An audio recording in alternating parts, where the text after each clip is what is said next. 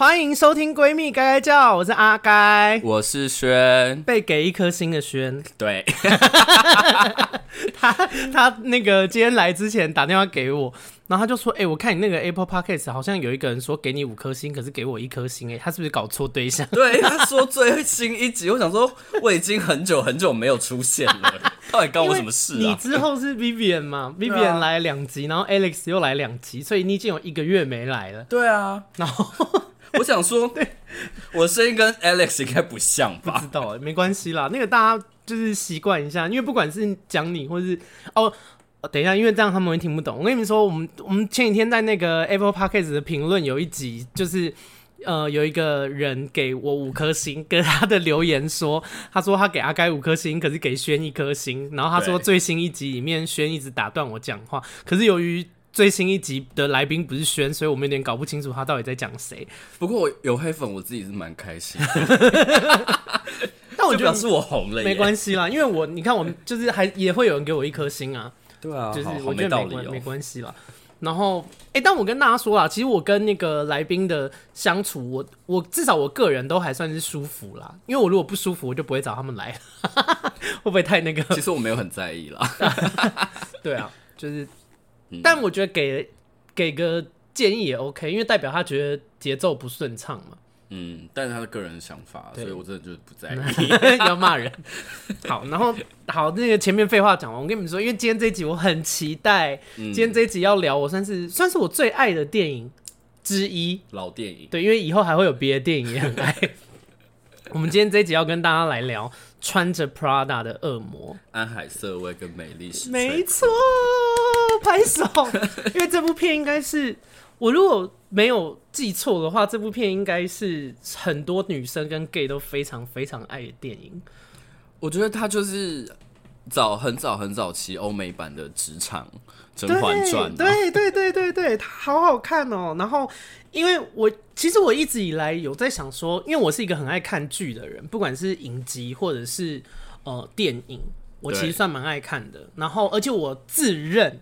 我自认我对那个剧情的解读跟解析是还不错的，我的艺术感受性还不错。你是你是在自己讲哎、欸？没有，因为不是因为我我为什么会发生这件事情？是我从从我以前开始看《如懿传》跟《甄嬛传》，因为大家知道我有一个 YouTuber 朋友嘛，我有上过他们的 Podcast，嗯，然后他同时也是 Podcaster，是泰辣，对。对，然后他们的 Podcast 叫《疯女人聊天室》，我有在那边聊过我的事情，然后因为。呃，泰辣他有找我去他的 YouTube YouTube 上面聊过《如懿传》的事，嗯，然后我后来才发现，刚是破音，就是我后来才发现说，其实我看剧的角度跟看到人性的那些东西还算深入，自己讲，凭什么自己讲这种？可是我是说真的啦，因为我后来才发现，很多人、嗯、很多就是一般的。百姓，百姓就是一般人，他们其实看剧不太会有，呃，不见得会看得很深入，可能看就是看个，所以才会有那么多爽片嘛。对啊，对啊，就是说哦，好爽哦，哦，好赞哦，哦，那你觉得？那你觉得穿着 Prada 恶魔算爽片？你说葡萄塔吗？Prada，这穿着 Prada 恶魔算爽片吗？我觉得厉害的剧或是电影就是这样，它就是能够做到雅俗共赏。就是今天不管你是看深度的人，或是看感觉的人，嗯，你都能够从这部片里面得到你想要的东西。我觉得这才是非常好的事情，因为有些东西，就是我觉得，呃，叫好不叫座也不是好事。因为很多很艺术的东西，呃，看得懂深度文化的人会在那边狂拍手啊，可是。你走不进大众的视野，它就会变成有点自嗨，你知道吗？啊，我懂你的意思。嗯，就是我我觉得好的东西还是要能够哦，不管是看深度人或是看热闹的人都能看到他们想要看的。然后我觉得穿着 Prada 的恶魔就是这样一部电影，它就是呃情节上、服装上，然后跟心心理层面，他都捕捉的非常好。对，然后蛮厉害的。我前面这一小段时间会跟大家讲，简单讲一下这部电影主要在讲什么，因为以防你们。没有看过，如果你们没看过，我觉得这是很损失的一件事。然后跟你们说，因为这部电影的内容的资讯量跟它带出来的东西很庞大，所以我们今天会用一整集的时间聊这一集，聊这部电影。然后我 非常开心，哎、欸，可是这部电影我甚至觉得，如果要讲很细，是可以讲到两三集的，三四集可能都不是问题。没错，它是一部非常非常棒的电影。就是呃，这部电影我因为我们播这里之前，我们有在做一点小功课。我后来才看这部电影很久嘞，它是二零零六年的电影哎。对啊，二零零六年我才还没出生哎。要不要好 说话？鬼话也讲得出来。二零零六年我才十五岁，我是一九九一年的嘛，就是他是二零零六，我十五岁，那时候是高一。嗯、然后我记得，然后如果你们没有看过这部电影的人，不管你是小朋友大朋友，就是请你们赶快去看。如果你已经看过了，我推荐你再看一次，一因为这部电影我至少看过十次。然后，嗯。就是我我在人生中每一个时期回去看的时候，想法都不一样。对。然后因为这一集我那时候敲轩的时候，我跟轩讲说，我们来聊这部电影好不好？就是我很期待。然后我为了今天这一集，我就又再看了一次。你刚你上次跟我讲完要聊这部电影的时候，我就立马再看了一次，是是在我上班的时候。喂，这是冗员。然后然后看完了以后，我又又有不一样的心情，因为嗯，就是小时候看的时候跟现在看。经历的事情不一样。那我必须说，这部电影很好的地方是，呃，我在小时候看的时候，哎、欸，不对，我应该先做那个简介。好，我先跟大家讲剧情。剧情就是安海瑟薇这个人，呃，他就在里面饰演的角色叫做 Andrea，对，安德利亚，对，或者安卓利亚，看你们怎么翻译。Andrea 这个人，他是社会新鲜人，他刚从大学毕业，对，然后他有。呃，不错的经历，因为他有投稿过，他就是一个幻想，就是他的梦想是当记者的人。对。然后他得了一些小奖，这样子，然后他就是拿着他的这个履历呢，去应征一间时尚的杂志的工作，但他应征的是特助嘛，特别助理这样，然后。他应征到了在电影里面是美国时尚的龙头，叫做 Runway，但现实中并没有这个杂志啦。啊，就是影射某个杂志，对，说是影射那个美国的 Vogue。Vogue，对对。然后他就到了那个时尚的教母，就是最大尾的那个人旗下工作，但他对时尚是一无所知的。对，他穿的很丑的。衣服、鞋子啊，然后身材也不是 model 的身材，这样去那个产业工作。然后他其实，在一开始去的时候，他是看不起时尚的，他就觉得说，啊，衣服能穿就好了，为什么为怎么会卖这么贵？啊，这个呃，桃红色跟粉红色有差吗？不都是红色吗？就是对，很直很异性恋男生的观点。穿衣服真的好丑，对，穿衣服真的好丑。然后，反正他就是抱持着这个观念去。然后去了以后，竟然应征上了，因为他们的那个老板，老板就是美丽史翠普饰演的，在剧里面叫做 Miranda。嗯。那我们接下来都会以剧里面的名称称呼他们。嗯。那 Miranda 又觉得说，他以前应征，因为《Runway》这本杂志在这个电影里面是非常多女生憧憬或是 gay 憧憬的一个时尚圣经宝典。对，他们每每个月都在等这本杂志，然后小的时候在那个被窝里面拿着手电筒偷看，这样。那他们就看了。就是大家都是怀抱了热热情跟梦想来的，那 Miranda 就想说，这么多怀抱热情跟梦想来的人做不好，我试试看换一个方向。我这次选一个聪明的，因为很显然他就是对时尚一无所知嘛。对。可他有着漂亮的履历跟漂亮的学历嘛。对。他想说，好，那我这次试试看别的。那他就录取了这个对时尚完全不懂的 Andrea。Andrea 来了以后，发现哇，这老板不是一般的刻薄，他很刻薄，就是他做了很多很多的事情。然后，呃，他们有两个，一个是大特助，一个是小特助。大特助叫做 Emily，嗯，那小特助就是这个安迪，对，Andrea。然后他们就一起帮 Miranda 工作。反正这部电影就在讲说，呃。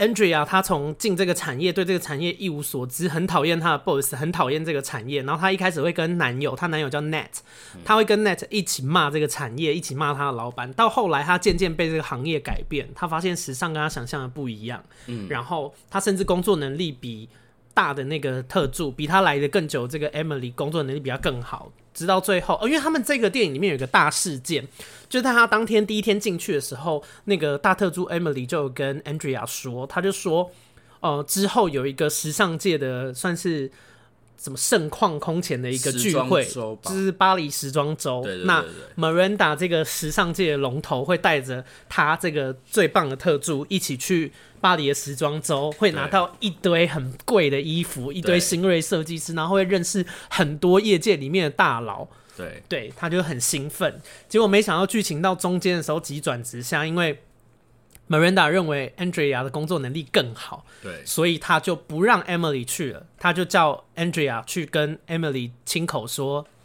老板决定要带的人是他，而不是 Emily。这个好哈口。好，反正去了以后，但是。呃，Andrea 在这整个呃一步一步升迁跟工作过程里面，跟她的男友越来越不合，嗯、然后最后到他们要去，就是 Andrea 要去巴黎的前，巴黎前，她就跟她男朋友算是分手，小，小分手，冷静啊，冷静期，嗯、然后就一起去巴黎。那去跟她，她跟 Miranda 一起去巴黎了以后呢，就是又有在发生一些公司上面的事情，就是。呃，他们的那个集团的人想要把 Miranda 换掉，就 Miranda 用了一些商业上面的手段，就是让这个原本要代替他的人去了别家公司，所以他就是稳坐自己原本的宝座。嗯、然后后来，呃，Miranda 就是很欣赏 Andrea，因为除了他工作能力之外，他也其实他后来跟 Miranda 有点算是。怎么说算是惺惺相惜嘛？就他后来也蛮喜欢他这个师傅的，就他觉得他这个人虽然对工作很苛刻、很要求，但是其实还是有一些人性的脆弱面呐、啊。就是看到这个人的人性啦。嗯、对，那 ending 就是直接跟你们讲 ending，但是我跟你说，因为这跟剧透，这也不算剧透，这部电影已经十几年了，这哪有人讲十几年前的电影叫做剧透的？就是就是最后那个 Andrea 他就离职了，就是他就因为那个。呃，Miranda 就觉得说，就人生就是这样，他他 Andrea 最后也会迎接他人人生职涯的巅峰，也会最后也会像 Miranda 一样。可是 Andrea 想一想一话，就觉得说不，这不是他向往的人生，嗯、所以他就离开了。了那离开就是他的 ending 就是这样，就是最后 Andrea 选择他自己。因为他的梦想是当记者嘛，对。其实他当初会想要做这份工作，是因为所有人都跟他讲说，你只要有本事，在这个时尚女魔头的。那个这份职位，你只要有办法当他的助理一年，你走去哪一间公司都会有人用你。对啊，这个事事情其实跟现实世界是吻合的。就像你哦、呃，比方说你当设计师，或是你当会计师，你只要在某些很大的事务所里面能够待几年，一一两年或两三年，你走到哪边，你这个履历非常漂亮。对啊，就是洗履历了。对，这是实际上现实生活会发生的事情。那电影的结尾就是他最后。呃，离开这个产业，然后他去应征一个呃记者的工作。对，然后他把他在巴黎拿到的衣服送给 Emily，然后他跟她男朋友疑似是复合。这个我晚一点会讲，因为我跟轩在这件事情上面有不同的观点。对，好，然后好，这是整个电影的大纲介绍。嗯。然后接下来我们要一个一个讲里面的细节，因为这部电影里面，我先说，因为这部电影上上映的时候是我高一的时候，然后我高一就看了，然后我高一看的时候非常喜欢 Andrea。就是安海瑟薇演的这个角色，就是人生奋斗成长记啊。对，而且她又很美，它里面有，因为它里面有一段是他，他从一个对时尚一无所知、穿衣服穿的很挫的人，然后变成到后面就是被那个他的同事带领，然后大变身。然后里面有一个很经典的镜头，就是他从家里走去上班的路上，然后只要每一幕被一个障碍物挡住，他就会换一套衣服，就是他在用这个。呃，拍摄的手法就是讲讲述 Andrea 的那个时尚的眼光的进化过程。后对，后面他这边超美的，我小时候好爱看那一段，那一段超级好漂亮哦。然后，因为我我先说，我十五岁的时候第一次看完这部电影的时候，我当时的想法是觉得，My God，我以后绝对不要遇到 Miranda 这种老板。然后，嗯、然后我当时的想法就是，我很开心哦，我我第一次看完那个。Andrea 他离职的时候，我觉得他做自己，然后他好勇敢，他选择迈向了一段他自己想要的人生，中追求梦想的人。嗯、然后我就觉得他不要过像 Miranda 那种生活，我替他感到很开心。嗯、就是我第一次看的时候是这样的心情。嗯，你那时候看应该，因为我觉得小朋友想的应该都差不多。我。你那部电影上的时候，你应该是我觉得高三大五、高三大 大一啦，到底有多老？然后，然后，那你那时候第一次看完的时候，你的心情是什么？因为我我我想要讲我们一路上看这部电影的观点不同在哪边？哦，好久了，想不起来是？有一点想不起来。可是那时候也是觉得，嗯，他选择了一个他自己要的人生，大概是这种感觉。对，然后因为后来。我从当初是学生嘛，后来大学生，然后开始工作了，然后开始现在是当主管，就是随着每一个人生阶段的不一样，我看这部电影的想法，直到我跟你说，就是我前几天在看这部电影的时候，我的想法很不一样嘞。我对比以前当初十五岁的时候看，其实我就是对我来说是完全不同的两部电影了。然后我我记得我高一看的时候很不喜欢 Miranda，我觉得她好可怕。但是我现在。再回头再看这部电影的时候，我其实蛮羡慕 Miranda 的，就是我觉得他他在剧里面是对所有人都很苛刻，像他开会的时候会说，哦，就是他有一个底下，在这部电影里面也是一个很关键的角色，叫做 Niger，他是 Runway 里面的算是大编辑吗？我也不确定，我一直反正他就是他们这个团队里面算是很重要的人啊，第第一 support 应该对，然后 Miranda 在。在整个工作过程里面，不止一次有称赞他，比方说像是他，他这很靠腰，Miranda 这很靠腰，他就在开会的时候问那个意见，问其他编辑的意见，然后其他编辑就讲了一些，他就说你在下春天想要搞这个这件事情，不是别的出版社哪本杂志在哪年的春季刊就用过了吗？什么的，然后 然后他这时候又问意见的时候，这个 Niger 他就。嗯他是一个 gay，然后他就问他意见，嗯、然后 Nigel 就讲了，然后 Miranda 就很开心，他说总算有人带脑袋来上班了。对，他就是讲话很靠腰，可靠腰抱怨其他人就说为什么没有人准备好？对，说话我是属下，我压力会大到不行哎。就是他在整部电影里面有一直，就是他跟 Nigel 才是这部电影里面在工作的时候频率有对起来的人。嗯、Nigel 就会跟他说。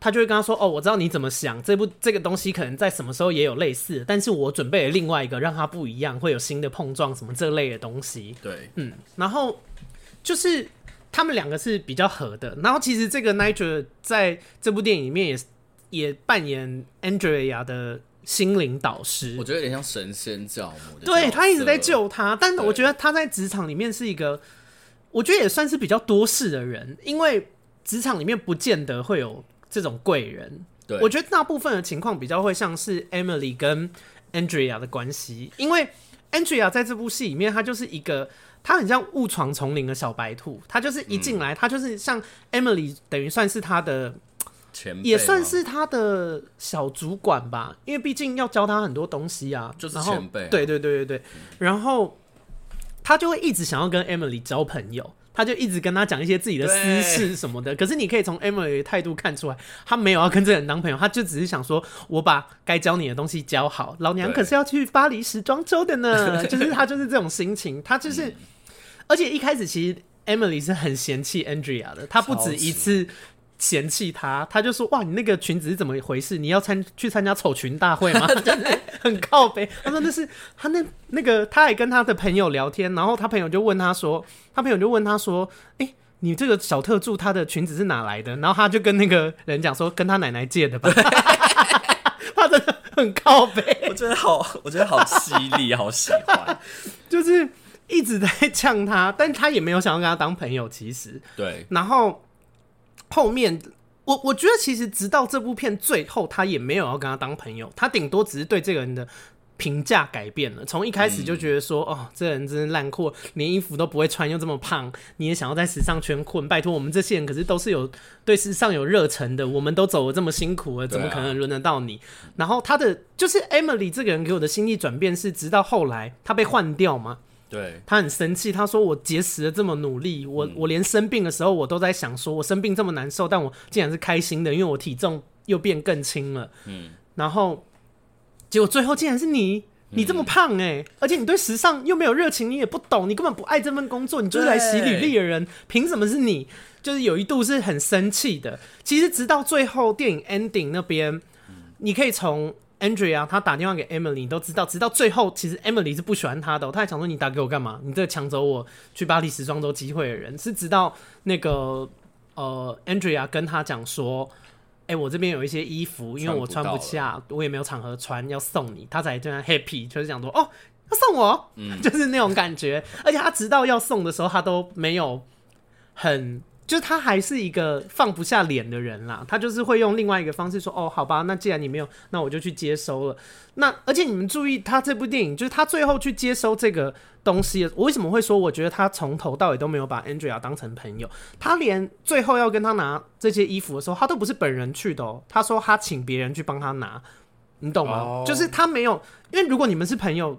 朋友的做法会是什么？你可能带人一去一起拿嘛，嗯，就是你带人去一起拿，顺便跟他吃个饭聊聊天嘛。他没有要做这件事哦、喔，他没有要做这件事，他就是哦，你要给我好，那我请人去拿。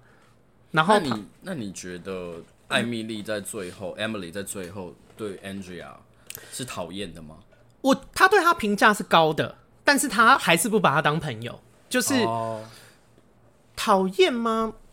我觉得参半啦，毕竟这个人从 Emily 的视角来说，他夺走了他去巴黎时装周的机会嘛。可是他是认可他的工作能力的，他知道这人工作能力好嘛，所以是他去嘛，所以他才转头。最后电影幕他不是转头对新的助理说：“你要学的东西还很多，因为在你前面的那个人，你要超越他很难嘛。”其实言下之意是这样。可是他们还是不是朋友啦？就是他如果把他当朋友，他不会这样做嘛。拿衣服这件事情很明显啊，你如果要去见你的朋友。你不是会用这种方式去处理的吗？嗯嗯，那但是 Emily 的这个角色，我觉得他就是他的处理，其实他也算是蛮大度的人。虽然他前期很刻薄，但是他也没有真的做什么事情去很伤害他嘛。他顶多就是嘴巴上面很不饶人。因为 Andrea 也有帮过他，其实有在那个他们的时尚晚会的时尚晚会，因为里面有一个桥段是呃。Miranda 开了一个时尚晚会，然后他，但是他没有办法记住所有的宾客，所以他的大助理跟二助理，就是 Emily 跟 Andrea，他们要去把所有的人跟人的关系记起来。对，然后到，而且他们那个那个真的超像综艺节目的，就是他是那个人走过来，然后开始读秒，然后你要在他走过来就定位之前，告诉 Emily 说这个人是谁，旁边那个人是谁，他们的关系是什么？嗯、哦，我刚讲 Emily，对，对，告诉 Miranda 说他们的关系是什么？嗯、结果因为 Emily 她有一个没记住，可能是因为生病，因为她那阵子刚好生病，对，就状态不好。然后最后一刻，其实 Andrea 很会做人哦。你看那个细节是，那个 Andrea 早就知道那两个人是谁了，对，他一直不讲，他不想要抢风头，他知道这个是 Emily 的工作，嗯、直到那个那个人那个副什么大使嘛，大使旁边是他的情妇。他一开始就知道了，但他一直不讲，他在等 Emily 讲。对，然后直到他再不讲，真的不行，Miranda 要出状况了，他才马上凑过去跟他讲说：“哦，这是哪个大使？然后旁边这个是他情妇。”对对，那这件事情上面，其实因为你会知道 Emily 的观念也是正确的，因为职场上面如果观念不正确，人会想说：“你干嘛讲啊？你不会装你不知道吗？”可是。他有一个观念是，他还跟 Andrea 说谢谢嘛，因为他知道这是他应该要做好的工作，可是他没做好，而 Andrea 帮他出面解了这个围。嗯，哎，可是我跟认真跟你说，光是这一点就很难得。我跟你说，工作职场上面有超多这种人的，就是你你自己做不好，然后别人帮你擦屁股了以后，你还反过去怪人家说你为什么要抢我的风头？我这个东西是小时候看不懂的，我自己后来长大出来工作才知道，哎，真的现实生活中真的有这种人，就是。妈的，你的工作没做好，我出来帮你擦屁股，你还怪我说为什么我要帮你擦屁股，搞得好像你没做好啊？你就真的没做好？喂，我没有遇过这种人呢、欸，你没有遇过，因为我都很低调，对，我就是自己默默把事情做好，默默帮人家做完事情，我也不会邀功，或者是我也不会说什么，我就会默默的，我也没有邀功啊，我那我就真的是觉得你遇到的人比较好一点，我觉得因为真的有这种人，然后，哎，刚讲到哪里？讲到就是 Emily 的工作态度哦，对啊，就是我觉得 Emily 这个人，她她也没有不好啦，就我就觉得她就是很一般的职场的人，她就是你看她教教 Andrea 的东西，就是而、嗯、而且其实也对比出她的工作能力确实比较不好。你知道，像她交接的时候，她不是把那个圣经给，就是那个时尚圣经给 Andrea，嗯、跟她讲说，你把衣服放在楼梯间对面的。那个穿衣间里面，对，就是放衣物间里面，然后你把这本书放在一个有花的有花的桌子上，结果他一去，哎，楼梯对面有两个两个衣物间，然后所有的桌子上面都有花。可是我觉得所有桌子上面都有花是 Miranda 的那两个女儿在整他，哎，他会自己因为我啦我觉得他自己啊，我哦，你看这是观点不一样，就是嗯。我的观点是，我觉得 Emily 的工作能力不好，不够好，你懂吗？就是你说讲的不够细，对他讲的不够精确，因为助理的这个角色其实就是你有当过助理吗我有当过剧场的助理，？OK，我有当过，以前我在当经纪人之前的那个呃执行经纪，就是比较类似助理的角色，所有的杂事都是我要做。对，那这个东西就很考验细心度。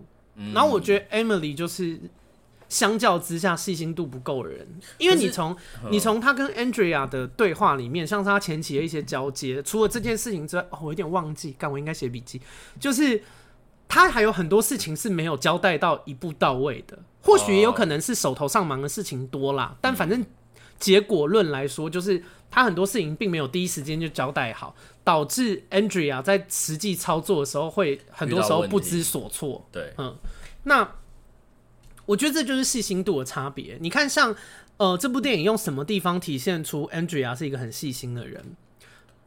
哈利波特的书就是一个案、哦案例嘛。对对你看他那时候，因为其实里面有一幕是，这是 Miranda 在里面最坏的坏的时候，他真的很靠腰。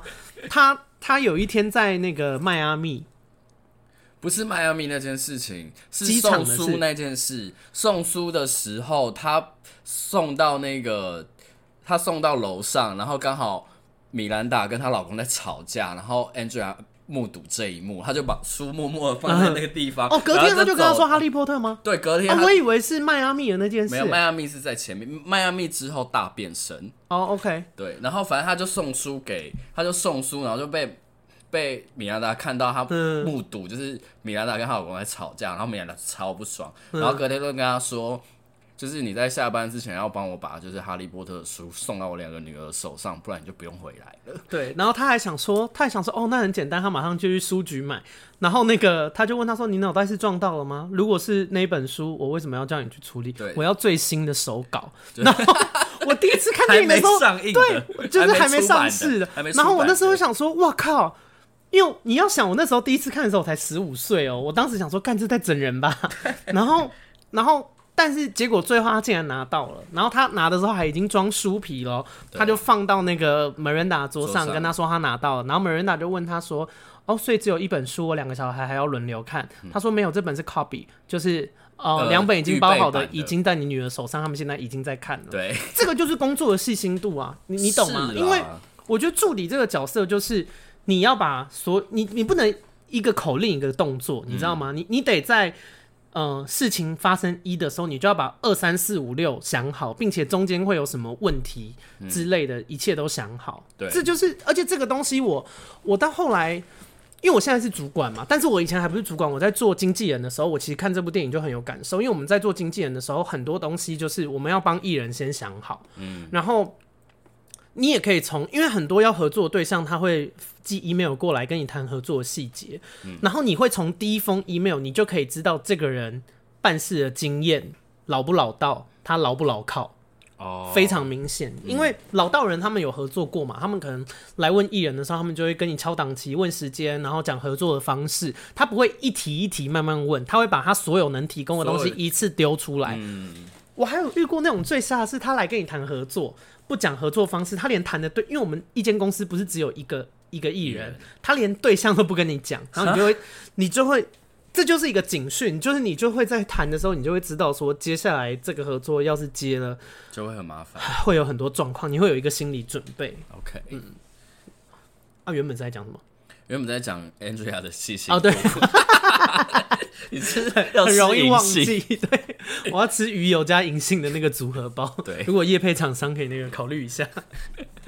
然后就是我觉得他们电影刻画他的能力是用这个，有有用这个方式在刻画。可是我觉得我我第二次、第三次在看这部电影的时候，我觉得多多少少 Andrea 还是有一点运气的成分，就是女主角光环呀。哦，是啦，对啊，比嗯如说她拿到那本书的过程，其实也是虽然她动用了所有能力，这是她能力展现的之一，但是她也很幸运，因为她不去，因为这件事情本来就不一定，其实是运气成分。对她不一定拿得到这个东西。可是我觉得这件事情也在凸显一件事情：人脉的重要。你看，因为这件事情就是人脉嘛，他今天没有人脉，他工作能力再强，他都拿不到这本书嘛。对，嗯，这这也是要讲的一件事情，是职场上面人脉其实很重要哦。就是我我我常遇过那种事情是，除非你今天有办法像 Miranda 这样，你就是工作能力强到一个，就是人脉不用这么足也没关系，就是你不贴别人，别人自己都会来贴你啦。对，你的工作能力得强到这样，可是。你即使在这一部分看来，人脉还是很重要。为什么？因为他在最后一幕，他要被换掉的时候，他不是有去找大大老板吗？哦、他给了他要被换掉的时候。对，米兰达要被换掉的时候，他给了一个名单，他说这些人都会跟着我。如果你把我换掉，那这些团队的人就会跟着我去别的地方。我们可能自立门户，或我们跳槽到你对手那边嘛。这也是人脉啊，对，这也是呃，人脉不是平行的，或是对上的，对下的也是嘛。你创造你自己的团队，这些人愿意跟着你，这也是你的人脉的一部分。所以人脉不论是在什么场合都很重要啦。我我就是觉得大家千万不要低估人脉的作用。而且我觉得有时候你会做人这件事情，比你有能力重要很多。呃，我自己在以前在演艺圈当经纪人的时候，我有一个很大的感受，我觉得里面。我讲一句实在话啦，有一些通告咖其实没有好笑到哪里，嗯、可是他们可能跟长官什么关系好吗？跟制作人关系好还是什么的，你就比较容易接到啊。我以前在，嗯就是、我以前在那个街舞圈的时候，舞者 case 也是啊，那些、啊、那些永远都接得到 case 的编舞老师，不一定是你最认同的那些人。嗯，然后你你认同的某一些老师，其实他们可能 case 很少，不是因为他们不会编舞，或是他们编舞不好哦。嗯是因为他们太讨人厌。对啊，就是有一些事情，大家如果我手头上有钱，嗯、那比方说 A 跟 B，我确定他们两个实力差不多，他们两个都可以让我赚钱，嗯、我要选谁？我当然选好相处的那个，啊，我干嘛选一个难相处的，让我一天到晚生气啊？对啊，对啊，所以人际关系很重要啦。我觉得看这部电影也也在讲这件事情。嗯，然后。我刚我我最近看完的那一那一次之后，嗯、我就是最大的感觉就是，我觉得 Nate 真的很讨人厌。我我跟你说，我原本想说她男友要放到后面一点讲，因为她男友有好多地方可以骂。她 男友真的好，我好气哦。她，我跟你说，那个大家，我帮听众快速复习一下，就是她男友就是一个一开始会跟她一起骂，嗯、然后后来看到她就是因为。其实他也没做什么大事，他也不过就是因为工作的关系，有些聚会他会临时被抠走，对。然后她男朋友的生日她没办法参与，嗯，就是，但是我觉得，我觉得她男朋友就是没长大的小孩，你懂吗？对啊，因为你不是不知道这件事吗？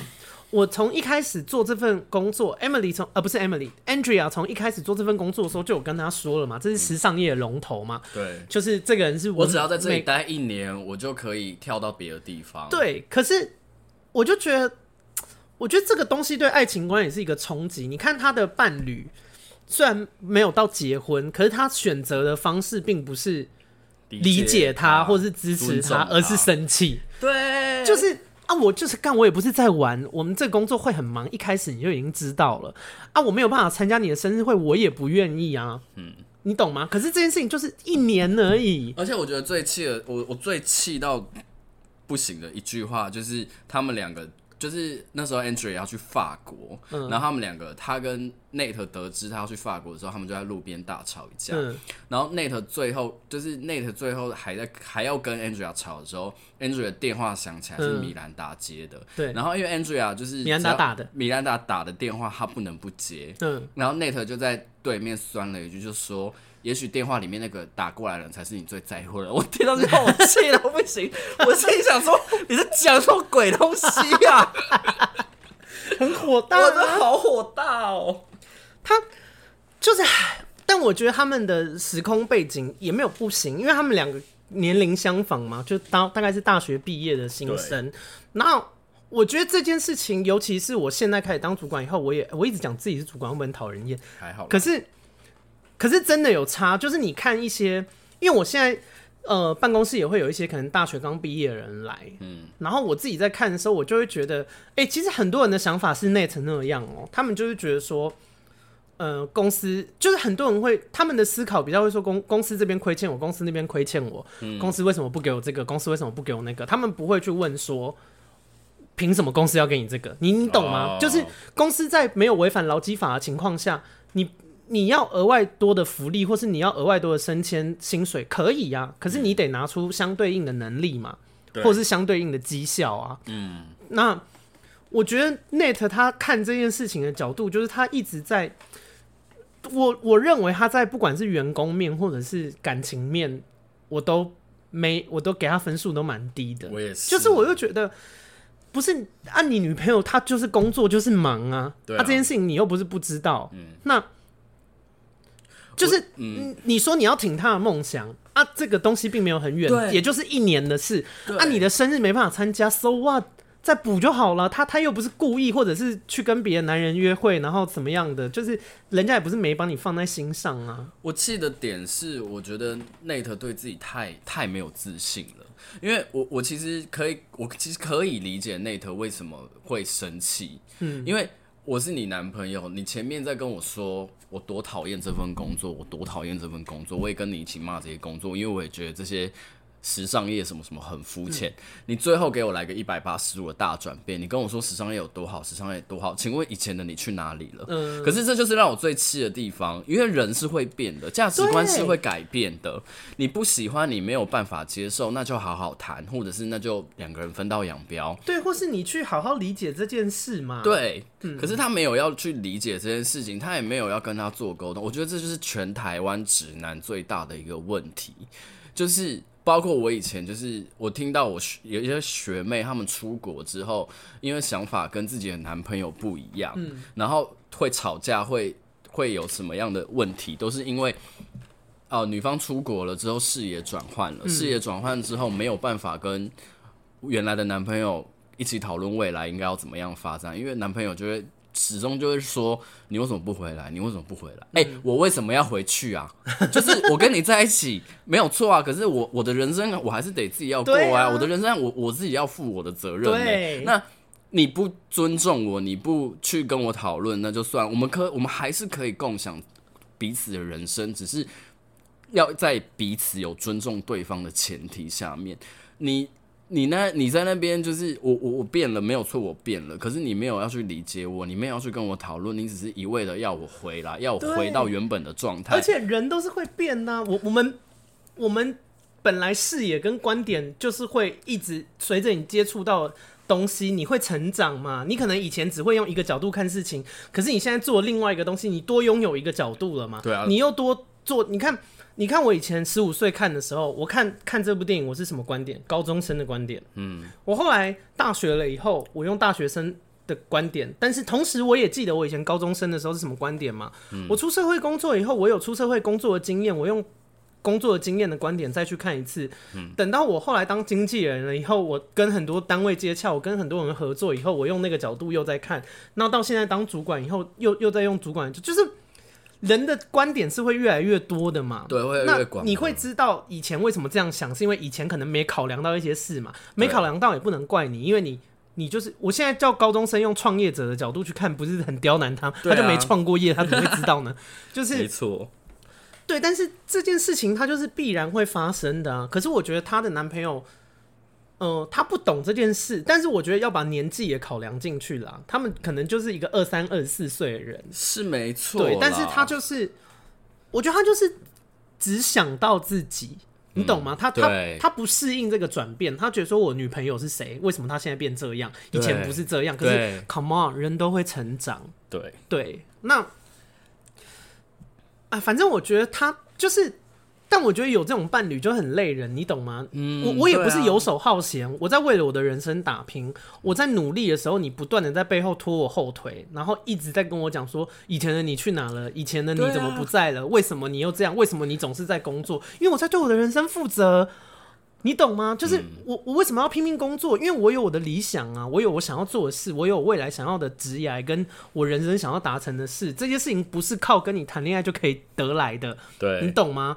我们两个相爱，然后在一起很开心，没错啊，狂打炮啊，然后嘞，钱会掉下来嘛？钱也不会从我阴道里面跑出来啊，就是就 是金钱金钱母，对啊，金鸡母，就是这件事，就是相爱很棒，就是我也没有因为我要工作，我就要放弃你，或者是我就我就不要你了嘛？对啊，可是我的时间就是这样啊，啊，这份工作就是这样，就是嗯，哎、欸。大家要理解一件事情哦，事业成功的人不可能是在那边妈妈妈妈咋抠，然后在那边喊每天给你打炮，我就会事业成功啊。对啊，就是每个事业成功的人，他们一定都要在事业上面有所用心嘛。对，你一定得花时间。对，你一定得花时间，不管你是各行各业嘛，有、啊、有有没有天分也是一回事。有有天分的人，好，比方说一些乐团什么的，你有或是 dancer，嗯。难道你有舞蹈天分，你就不用练舞吗？没有啊，你更是发狂的练啊！而且你除了舞蹈这件事情之外，你还要 work 的东西很多哎。对啊，因为前人留下来的东西就是很多嘛。你就哎、欸，我特别想讲一件事，很很多人觉得 Miranda 在这部戏里面很可怕，嗯，可是我跟你说，他超级用心，就是他的工作。对啊，你看他每一个东西，他都可以讲出来，而且哦，这个很厉害。他讲说，哎、欸，你。他前面的剧本有一些，就是他交代助理说，我几点的时候要跟谁用，拿拿一个三那个这一次的题材不行，要换成另外一个，因为这个东西在某某年的某本杂志，就是他记的东西这么深呢、欸。对，他如果没有花比底下的人两倍、三倍、五倍的努力，他不可能做好这些事的、啊。嗯，那你是他的助理，你记这些东西，你都觉得哦，好吃力，好辛苦哦。嗯，那难道你的老板不是花了更多倍的时间？在记这些东西，对啊，在做这些事情，他还要花时间思考，还要花时间判断，然后你只用去传达他判断之后的结果就好了。对啊，就是就是，我觉得，就这是一个对事业的热情跟认真的程度不一样导致的结果。你懂吗？我只能说，我只能说，我不觉得，我觉得米兰达很厉害，但我不觉得他是好的主管跟上上上司，因为嗯，我觉得他在。人际关系这一块，他他只想要精英啊，然后他，因为他自己，我我跟你说，他看人也有一些盲点，嗯、因为他超级努力，他就是那种两百趴努力的人啦，嗯、他甚至也不觉得自己是努力，他可能觉得这些就是应该的，对，就是他一定很爱这个产业，他一定是摩羯座的，他热爱这个产业到爆炸嘛，嗯，他爱死时尚这件事了，所以他所有的时间花在这上面，他也不觉得怎么样嘛，他就觉得这是应该的，嗯、我本来就该这样做嘛，那。他得到这些成就，但他不能理解为什么你们做不好。对，就想说，我交代这些哎、欸、难的事情我都做完了，为什么你们做不好？这些这件事情到底难在哪里？为什么你们做不到？嗯、你懂吗？这是一个他呃，但这也有点，这就是一个很精英思想的人啦。对，他就是一个工作能力非常强的人。对，他已经。他没有办法知道一般，就像很多有钱人常常会讲一些很讨人厌的话出来嘛。嗯、什么以前晋惠帝说什么“何不食肉糜”？哦，对对对，我，我相信晋惠帝是认真的、喔，他一定想说啊，你们没饭吃，你们为什么不吃肉？因为他是皇帝嘛，他管不了这些，他不会去想这些事嘛。嗯、那我觉得金也是，就像我前阵子看一些脸书啊，或者是 IG，、嗯、常会有一些人就会觉得说。他们会有一些可能，他们自己家境又不错，他们偏偏又真的是很认真打拼的人，哦，他们就会觉得说，你们这些人没办法成功，一定是你们不努力。哎、欸，对，实际上不是这样哦、喔，我真的要气死、欸！哎，哎，我真的跟你们说，就是真的有很多人是他，即便付出了百分之两百的努力，他还是没办法，因为先天条件就是这样啊。对啊。但我觉得会讲出这些人，他们相对优势啊。嗯，你懂吗？你一定不是那种被负债追着跑的人嘛。有些如果家里面欠债，你就是。呃，你要说什么？你为什么学历这么烂？你你是是没好好念书？没有些人家境就是不准他念书，啊、你懂吗？你可以讲这些话，就是你的，你的时间可以花很多时间在念书这件事情上面，可是他们可能要花很多时间，比如说做家事、帮父母，啊、甚至帮父母工作或是打工什么之类的。啊，因为我就有听过很多那种故事，就是他们家的家境就是不允许，他爸妈在菜市场卖东西，他就是得帮忙卖，不然家里就没有收入。对啊，你就是。当然，讲这种话的人，他会觉得说，我也很辛苦啊。你看我每天，我我上课好好上课，下下课之后，我在家里面也是一直念书。嗯，可是那不代表全世界人都有同样的资源啊。你你自己应该知道嘛，啊、因为轩以前来我的 podcast 有聊过学历这件事。其实他会知道很多建中生或是第一志愿的人，他们是家里面环境很好的啊，他们可以给你请一对一的。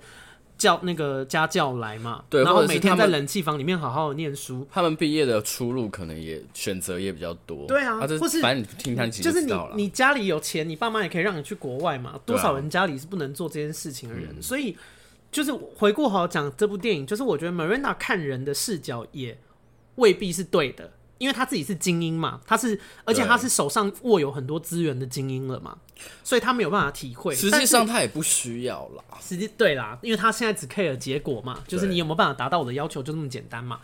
就是，但是不否认他的努力，我觉得他一定是这部戏里面付对时尚产业付诸心血最多的人，这件事情是毋庸置疑的。然后很执着、啊，然后哎，Nate 骂完了吗？Nate 骂完哦，我刚刚还想讲一件事情是，好值得骂。我们对 ending 的解读不一样，也是因为这个点。嗯，我自己，因为我自己觉得他们 ending 没有复合。OK，对，因为我的判断是，因为我们那个那天在录这一集之前，我们就在讲，我说应该有吧，因为它里面有一幕是在讲说 ending 是 Nate 他得到一个主厨的职位嘛，对，然后他要搬去 Boston 还是西雅图，忘记好像是休斯顿，Houston。哦，OK，Houston，Houston，然后刚刚在发那什么音，然后然后呢，就是。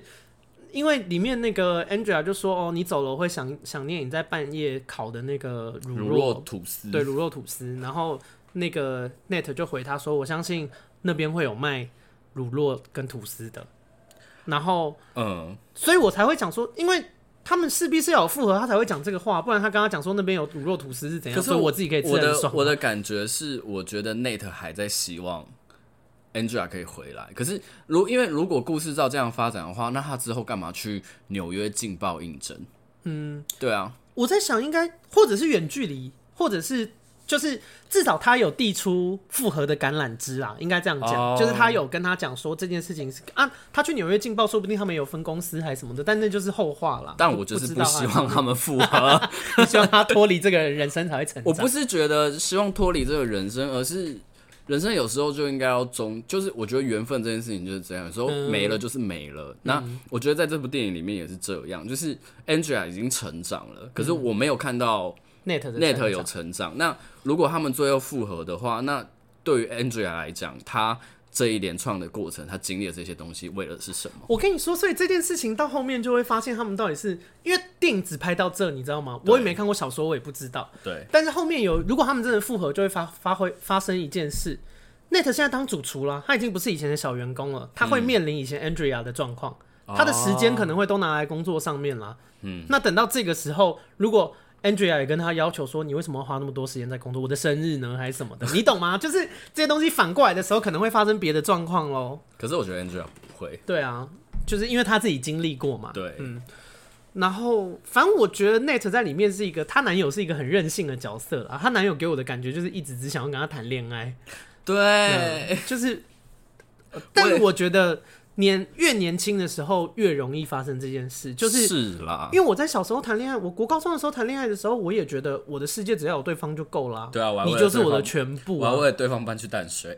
对啊，就是我妈，我跟你分手，我就跳楼去死啊！可是，嗯，就是我觉得慢慢可能跟老化也有关系啦，就是荷尔蒙慢慢退了，成熟，好不好？我们用成熟，就是你，你可能不会觉得说，就是你。慢慢年纪大，你会意识到说，我的生活有很多面向，嗯，不是只有恋爱跟伴侣这件事嘛。我还有我的工作，我有我的梦想，我有我的兴趣啊。我可能喜欢运动，我喜欢看电影还是什么的。Even 我只是想放空。对，就是不是所有事情都需要有一个你爱的人放在旁边的。对，对，他就是生活的一环，他不是生活的全部。然后这件事情我也特别想跟听众讲，因为我真的是自从。也不是 podcast，就是从以前不管是上 YouTube 那个他们说一些节目，就会一直不断的有呃观众或是听众来跟我讲说他们的虐恋，尤其是那种什么遇到什么家暴男友会揍他的啊，嗯，然后什么什么一直偷吃的，然后自己很痛苦的，我统一都回复，因为我跟你们说，你们私讯大部分的人私讯我，我是会回的啦，就是。讲一些感情上面的纠葛还是什么的，嗯、然后我跟你说，大概九十五趴以上，我都会建议分手。就是我，哎、欸，可是我对于这件事情我有不同的看法，因为我今天才在跟我朋友聊这件事情，嗯、就是。会来跟你咨询的人，其实他们就已经做决定了。嗯、他们知道要干嘛，他们只需要有一个人帮助你讲话。他们不想要做这件事情，他们也知道分手离开对他们俩是最好的选择。可是因为他们不想，所以他们想把责任拉到别人身上，或者是他们就是想要问有没有其他的方式，因为他们不想要去承担，好像失去对方的坏人还是什么之类的。我觉得他们就是不想要分手，或者是不想要不想要。那个或他们才要让别人来跟他们说，嗯、或者是他们才要来问看看有没有别的方式，因为他们压根就是不想要分手或是离开这个选项。因为我的观点很简单，我对谈恋爱的观点非常简单，嗯、我就是觉得没有这个人也不会怎么样。我我没有那种我不是真爱理论的人，嗯、你知道吗？就是有一个浪漫派的人会觉得说，我一生会遇到一个很真爱的人，我们事事 match 就是他。我觉得没有，我我对爱情的想法是，它就是条件制的。比方说，我有呃六七个条件，是基本上你只要达成这几个条件，我们应该就会很 match。就是哦，oh. 对，那实际上。就是有一些可能背景或是那些东西跟你比较合的人，不会只有那一个人啦。嗯，可你在他身上投注感情，所以你会觉得他独一无二。但其实你的人生，因为我相信大部分的人不是只谈过一次恋爱的嘛。对。但是你在每一次谈恋爱的人的时候，你可能都觉得说这个是真爱，你懂吗？就是 就是我，但我相信有些人会这样嘛。对啦，就是。就像我以前国国高中也有一些同学，他们看到一个女人说就是她，她就是我真命天女。过了两个礼拜以后就说哦，没有，是另外一个，她才是我真命天女，你懂吗？就是就会有这种状况嘛。我的意思是说，真命天女或是真命天子，真爱这个东西是我觉得是偶像剧赋予的啦，或是一婚就是一夫一妻制赋予的。实际上，实实际上地球六十亿人口，符合你条件人很多啦，你错过这个还会有下一个的啦。嗯嗯，你懂我意思吗？就是我懂你的意思。所以我在感情上面，我没有那么觉得一定要扒着一个人不放。然后我觉得他就是生活的一部分。我觉得分手也没什么大不了的，就是你在遇到这个人之前，你的生活也没什么问题嘛。嗯，那你离开他之后，你的生活就会像以前一样没什么问题的。没没有这种就是呃，我离开这个人，我就会一事无成还是什么的。除非除非你今天被包养，或者是呃呃，你今天嫁了嫁了一个很有钱的男的，你，娶了一个很有钱的女的，你只要跟他。离婚或者分开，你的钱就会一无所有，那那另当别论啦。但是这个东西比较小众吗？可是我觉得这件事情很尴尬的点是，我觉得你是一个很洒脱的人，你是一个对于追求自己人生很有很勇敢的人，所以你在建议这些东西的时候，你你讲出来的东西，我相信你是真的相信这件事情的。可是以我的我遇到的状况来讲，我觉得很多人他没有勇气去做出选择。那我觉得对于这些人来讲，他们很难去像你想的，就是他们在那个当下，他们很难的冷静的去思考这个问题。可是我想讲一件事哦，就是我很，我我其实也没有觉得我很洒脱。我跟你说，我在面对我很爱的人的时候，我分手还是很难过，我可以哭很久哎，而且我可以到好几年还是想到这个人，想到他的时候，我还是很难过。可是我觉得，我觉得大家要学着，哎，现在是不是没在讲电影了？没关系啊，就是他衍衍衍生的那个观念。就是我觉得大家要知道一件事情是，你们在做决定的时候，尤其是我，不管是工作上的决定，或是就是我觉得人生的决定，你最好都是让理智大过于感性。我觉得这个东西对人生比较有帮助，不要被情绪牵着走。对，我真的是这样认为。就是我觉得，干你就是爱这个男友啊，他每天照三餐打你啊，然后嘞，你你去想一下，你十年二十年都要过这种生活吗？就是。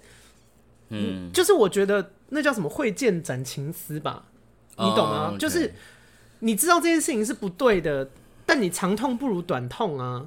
因为我我印象就很深刻，就有一个粉丝跟我讲说，她的男友狂揍她，呃，那我又是家暴家庭长大的小孩啊，你懂吗？就是我就会觉得说。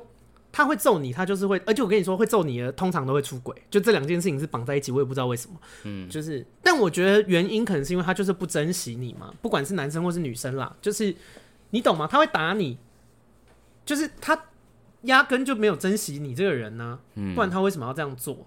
嗯嗯，那我觉得，我觉得面对这种人，就是你，而且你越晚放手越危险。你你懂吗？就是你你的你在压缩你遇到好人的机会嘛？你在这个人身上耗了十年，你就少了十年可以遇到好的人的机会啦。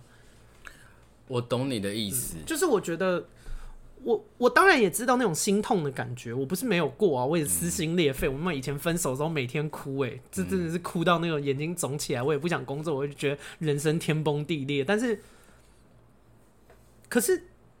现实就是，我觉得大家，我很不鼓励被情绪牵着走啦。我觉得这件事情很危险，然后被情绪牵着走会导致我们做一些很糟糕的决定。然后这个糟糕的决定，如果后续效应又很大的话，其实很可怕。我自己是觉得啦，就是当然，就是我们都知道，在做一些比较对。你造成伤害的事情的时候，你的理智要先赢你的情绪，你做出来的决定才会是对的。嗯、可是很难很难。然后我自己的想法是，我觉得先把那个情绪放在自己身上，嗯、你先心疼你自己。嗯，我觉得这件事情很重要，就是。你不能够一直去想，因为我每次遇到感情问题，或者是人家跟我说感情问题的时候，嗯、我都会听到一句话，就是“可是对方怎样怎样，可是对方怎样怎样，可是我很怎样怎样的爱对方，我如果做了什么决定，对方会不会怎样怎样怎样？”我觉得先把那些东西都放掉。我觉得你先想想你自己现在的心情是什么，你现在的感受是什么？嗯、你想完，你心疼完你自己，你发泄过一轮之后，我们再来冷静的好好的。去想你想要什么？怎么办？你想要什么？你还是想你还是想跟对方继续？那你就做觉悟。你还是你想要离开？那你就离开。可是前面这一段时间，请先把重心放在你自己身上。对我觉得这件事情很重要，因为我就是太长，我以前就是太长去想对方会怎样反应，然后导致于我一直在拖延。但是我最后就是结论还是，我觉得我这样很痛苦。对啊，对啊，啊那那那就是你要先把东西回到你自己身上。我跟你们说，你们遇到任何创伤，你们都没有错，错的就是你们都没有问题。你们真的不要先检讨你们自己。哎、欸，我遇过很多，因为像我妈自己也有忧郁症，就是我觉得在感情里面遇到状态，很容易有一些忧郁症的状况，都是一直在检讨自己。像我妈跟我爸离婚以后，有很长一段时间忧郁症很严重，原因是她一直问自己说。我哪边不够好？我错在哪里？为什么会这样？嗯、可是我跟你说，很多时候真的问题就不在你身上。对啊，对你，你一直自我检讨是没有用的。嗯，人要要不要自我检讨？要自我检讨，可是不要过度。对，嗯、有时候就真的是你很衰。对对，或者你遇到的人就是王八蛋。对对。你就是，比方说你走在这暗巷，你就是遇到色情狂，或者你遇到杀人魔，你真的要检讨自己吗？没有，是那个人的错啊！对啊，是那个人的，不要再发疯了，不要再发疯了。对，检讨还是我觉得大家要明理啦。我觉得明理才是那个最正确的解答。为什么会聊到这？我们是要拉我们好容易离题，没关系，还好那个叫闺蜜改改叫，就是聊天嘛。对啊，我觉得会聊到两集耶！我的天哪，我觉得我还蛮想聊，会聊到两集，我觉得我分上下集好，好啊，好就这样。然后那再聊一个，哎、欸，快一个小时。我很想要讲 Nigel。你说 Nigel 他那个对，但 Net 聊完了吗？Net 差不多了吧？Net 就是一个反正我就觉得他很烦，他就是他就是只想要女朋友好好跟他谈恋爱，然后不不希望女朋友好好发展他的工作的人。嗯、因为反正里面就有一些加班啊什么的，然后她男朋友的她男朋友是一个很一致的人，只要 Andrea 加班，他就是生气。啊，就是那那我问另外，我问你另外一个问题哈，嗯、你觉得在这段关系里面，Andrea 有没有她自己在这段关系里的问题？我觉得她也一直想要配合她男友，我觉得这是就是她没有意识到说，成长跟工作就是这样，你懂吗？她她、嗯、还是带着，其实 Andrea 的成长，我觉得很大一部分是在工作能力上，可是认真说，我觉得她这个人的心态上没有太大的成长。你说 Andrea 嗯，就是我觉得他的工作能力，哦，可能是因为他细心，然后其实也有一些抗压性。幸运的是他有贵人，嗯，就是 Nigel 这个公司的另外一个也是工作很能力的强，有很强的人一直在提点他说，没有，你这个想法是不对的，嗯，所以他才有改变。嗯，但是就是我认为他的。但是我觉得这个改变不大也没关系，因为其实你拉长这部电影的时间来看，这部电影在现实里面的时间不到一年嘛。对。因为实际上他最后只有工作三个月嘛。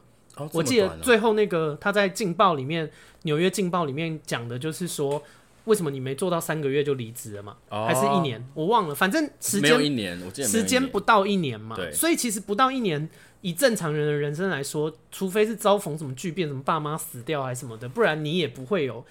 太大改变了，我觉得人长大了以后要还要有所大成长或是大改变，是需要很重大的事件的。对对，那他这个东西算是一个重大的事件，就是他从以前乖乖牌好学生被肯定学生，到一开始到一个新环境被一无是处的否定，不管是工作能力或者是穿衣品味都被批评到掉渣这样。对，对，但是后来劣等生。对，但是后来他又是凭借着自己的努力一步一步去改变嘛。对对，但是。就是他没有太大改变，我也可以认同啦。因为那部电影里面叙述的时间也不到一年嘛。嗯、其实一个人在一年之内正常人是不会有太大的改变的嘛。嗯嗯，那就是我觉得他看待感情的事情，他还是他其实还是把感情那些顺位放在很前面嘛。嗯嗯，我觉得他是跟 Nate 的状况有一点像的事情是，他。就就像你说的，他一直在迁就他们，就是 Nate 的感觉，嗯、他一直努力的想要配合他，嗯、可是他没有因为他自己的转变，然后尝试着去说服，或者是尝试着去跟 Nate 沟通。嗯、我觉得这是他可能在这段关系里面有的一个问题。可是我觉得他的角色塑造的很一致啦。其实 Andrea 一直都是一个柔软的人嘛，嗯，他本来就不是一个脾气很硬的人，或者是很。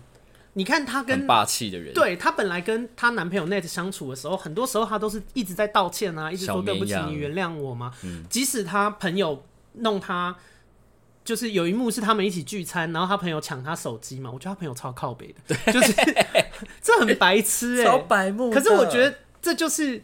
可能刚出社会，就他们没有意识到工作这件事情的严肃性跟严重性嘛。嗯嗯，所以他们在人闹闹人家的工作嘛。那 Angela 也没怎样，他就说你们为什么要开这么过分的玩笑，然后甩头走人嘛。对啊。可是后来他朋友丽丽开画廊的时候，他还是去了嘛。他其实没有那么生气嘛，就他一直都是一个比较柔软的角色啦。所以最后他回去，呃，放弃工作，选择回到男友身边这件事情，对我来说是，就是我觉得。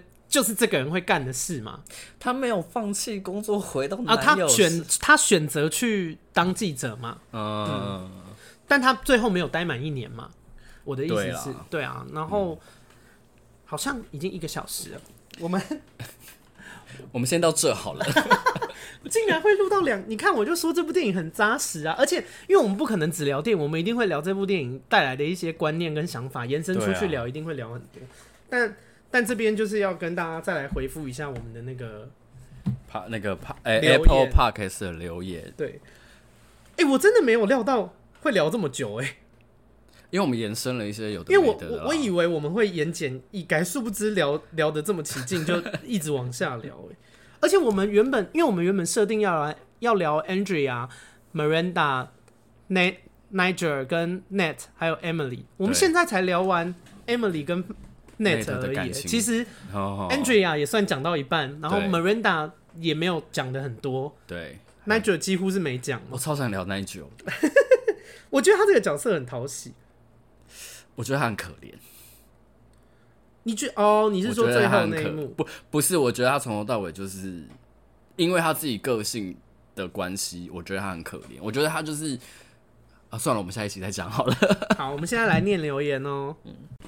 好，我们讲第一个听众，他说不能打炮真的很痛苦，真的。三级后真的是破处后最久没打炮的日子，快受够了。听到阿该也这样说，觉得 I'm not alone，You are not alone，我也这样觉得。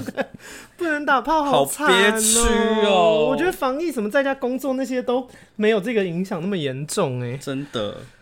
希望赶快那个好不好？我需要新生活，希望快乐。好，下一个，他说他标题写 A，他说第一次知道阿该是在泰辣的姐妹泼辣死，对，那是泰辣那边的一个 YouTube 单元。那时就觉得阿该口才不错，默默的也从第一集听到现在。谢谢阿该跟我们分享生活的一切。厂商厂商快出来，机 器，很棒，很需要厂商。哎，我想要医美，没有啦，开玩笑。你应该要增高的东西，要不要先好好说话，或是延缓老化？我投失礼，我要减肥的东西。首先不要这样。好，下一个他说名字怎么改啊？哎、欸，我还真不知道哎、欸。他说真的很喜欢阿该，每个礼拜真的都很好听。甘霞丽，谢谢。下一个说我爱你阿该哦，他讲了一个很严重的问题。他说找不到斗内的地方，来跟大家介绍一下斗内的地方在哪里。来，请你们搜寻，不管是 Facebook 或者是那个 IG 去搜寻。闺蜜该可以叫吗？哎、欸，不对，闺蜜该叫应该也可以，因为我会 hashtag 你打波泼辣闺蜜阿该，或是你直接打阿该啦。嗯、我相信房间叫阿该的人也很少。对，然后那个我有一个 link，就是那个连接、嗯、粉专，不管是 Facebook 的粉专或是 IG 的都有放，点进去就会有，里面有所有收听渠道的方式，哦嗯、就是什么 Spotify 啊、Apple Podcasts、Google Podcasts、KKBox。都有，嗯、然后点进去以后可以找到所有的地方以及抖内的地方。好的，好开心哦！竟然我没有料到会有人找不到哎，这很重要，我要 highlight 给大家。我觉得要戴眼镜哦，不要这样，不要不可以骂他，因为他说他他说找不到，代表他想要抖内。我我希望我真诚心的谢谢你，笑死，什么贪财的声音？对啊，我是师爷。好，下一个，他说该姐好。刚听完最新的 Alex 再次被圈粉，好爱骂人，刮胡好爽。外送平台经验完全认同，现在只用 Uber Eats 订外送，烂熊猫。喂 喂，这是想要借由我的嘴念出来吗？好啦，随意的聊一下，下次见，拜。这是在学我的 ending 吗？对，他也在跟你闺蜜改改叫。Okay. 好，我们那个外送平台，哎、欸，但最近其实 Uber Eats 也有气到我，哦，真的假的？对，我跟你说，我前阵子，我前几天才检举一个人，他。他跟我说他不要送上来，然后我就很火大，嗯、我就问他说：“你在接单的时候应该有说是几楼吧？”嗯，就是就是你如果不想要送上来，那你就不要接这单嘛，没有人强迫你要接这单啊。虽然我觉得大家外送都很辛苦，毕竟现在外送员就是是顶着一个危险的状况在在在送单，嗯、但是。我的 Uber 已经很写的很清楚了，就是请放在外面的柜子。我不知道为什么他们都要打来问我说要放在 你要放在哪里？我是想说我是白写了吗？而且还是我们外面柜子不是，跟那个 Miranda 家一样，有一堆放花的桌子。我们在外面就是一层柜子，而且没有写几楼，不就是应该没有写几楼，不就是一楼吗？哦哦是哦，对啊，你们家是一楼，因为我们家是一楼啊，啊，我们家是一楼，就通常不会写。楼层，我们就是直接写他们好。我跟你说，他们，那你下次加一楼，因为说不定他们是有一些人自己没加，然后还会骂人，所以他们才再问一下。哦，好吧。但我就觉得，好啦，大家辛苦了。好，反正我最近，反正我最近只要遇到那种就是不不不送不送到指定地点的，我都会哦，因为他们好像有一个机制，是你只要给那个外送员差评，他以后就再也不就是你的单再也不会有他配送。哦，真的假的？对，就是我觉得。哎、欸，昨天那个我不是昨天，就之前那个他态度超差的，因为他送上来了以后，就是因为一般不是说放在地上或者放在门口吗？对，那放了以后就走了嘛。对，他放了以后狂敲我的门，然后我就出去哦，因为他是跟我说，他说我们那个楼梯很暗，然后他、嗯、他不敢送，然后我就想说这是什么理由？我就跟他说灯在哪边，我说你开那个灯没问题，那个灯是可以开的。对，然后。他后来就敲我的门，然后就问我说：“他说你们这个灯那么暗，那请问我要怎么送？”他就要找我吵架，你知道吗？然后我就看他，因为他跟我讲的时候，外面的灯全开，所有楼梯间的灯都已经开了，就是被他打开的嘛。对。然后我就看他，我就说，就因为我不懂他跟我吵架的点是什么。我说：“啊，灯已经开啦，嗯，啊，你不也开了吗？”对啊。然后他就走了。然后我就想，因为我的观点是我，我就觉得他就是一个不想要送上来的人。啊，我觉得也没有人强迫你送上来。你如果不想要送上来，你就不要接这单呐、啊，你懂吗？你不要就跟你去谈 case 一样，你不要谈人家 case，人家跟你讲这个条件，你说可以啊，后来后来你又在反悔嘛，你一开始就不要做就好了，啊、没有人逼你。反正我就我就很火大，然后我就我就客诉他，嗯，我就跟他讲说，你们人员训练要再加强哎，就是而且他还敲我的门，到底是要找我吵架，到底是什么意思？他如果不想要。就他如果不想要接，他就不要接啊。对啊，你懂我意思吗？我意思啊。好，反正我就很火大。没事啦，还是跟所有外送人员说一声辛苦了。对，敬业的外送人员说一声辛苦辛苦了。对，好好，下一个他说 EP 三十一那集真的心有戚戚焉。EP 三十一那集就是 Vivian 的妈妈跟骂他说底巴尼很干。他说我以前也跟 Vivian 一样出门不报备，结果妈妈骂我出出去红干。妈妈界有在流行讲这句话，好可怕。他说这件事真的一辈子忘不掉，我也气到跟妈妈对干，觉得被骂这个已经够离谱了。没想到 Vivian 的妈妈也一样这么有创意，他被安慰到，是有创意。他以为全世界的妈妈只有他妈妈骂他，他来这边遇到另外一个妈妈跟他骂一样。对，他说谢谢阿该的节目，听了很疗愈，我都一直分享给身边朋友听。刮胡我也爱杜姐，阿不爱你啊，谢谢。没关系，我黑粉。好，然后下一个，他说好喜欢在画画的时候听阿该。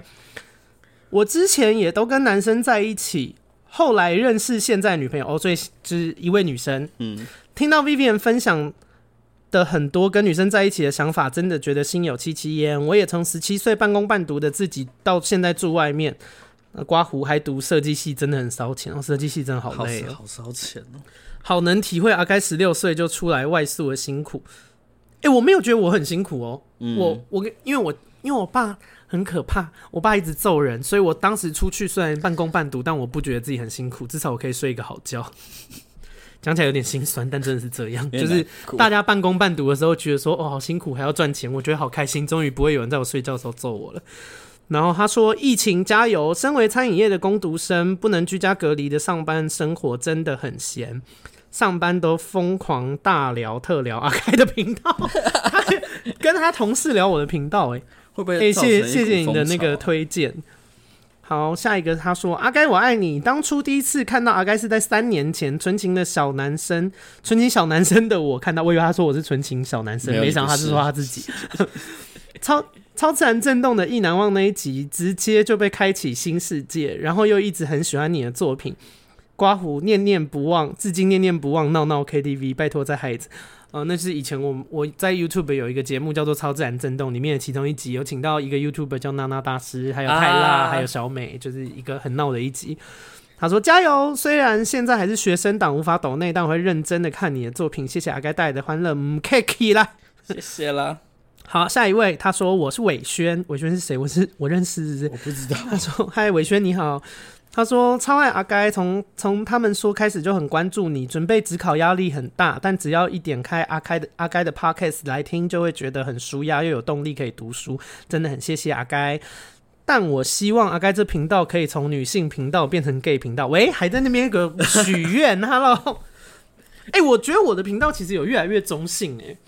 因为我最近有在考虑要不要找新的一些来宾，嗯，哎、欸，我现在来宾已经我因为我原本是想要聊女生的东西，你看我现在常来的来宾有谁？有你一个 gay，Alex 另外一个 gay，M 杜思梅，杜思梅从异性恋女生现在也变成女同志，我没料到哎、欸，怎么会这样？LGBT 都不行，对啊，对啊，我要找一些异性恋女生来了，你要抛弃我们了吗？没有要抛弃你们，只是要找一些异性恋女生来。好，下一位是今天最后一位哦。他说必须大推的 podcast，我是来自马来西亚的粉丝，只想说你们很 international。I know，拽什么拽？很喜欢该姐的 podcast，每一个都仔细听，好听满无限循环播放。也很喜欢你跟 Vivian 的互动，Vivian 是接球达人吧？不管阿该丢了什么球，Vivian 都稳稳的接住。啊，其实真的反应蛮快，我很喜欢开他玩笑，他马上都接住。然后他说，就算是阿该的吐槽，Vivian 也都接得很好，而且 Vivian 的喂跟 J，我还要学他，很有感染力。然后他说，跟 Lin 的组合也很棒，很喜欢 Lin 的声音，非常有磁性。每次每次想到 Lin 吐了一口电子烟，阿该不小心吸进去，真的会笑死。我那次大噎到，我忘记是哪一集了。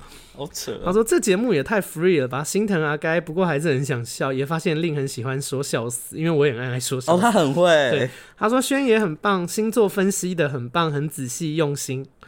没了，谢谢。轩轩哭哭。他说阿该跟每个来宾的声音真的非常好听，也很有辨识度。此外，想回应 EP 四十五。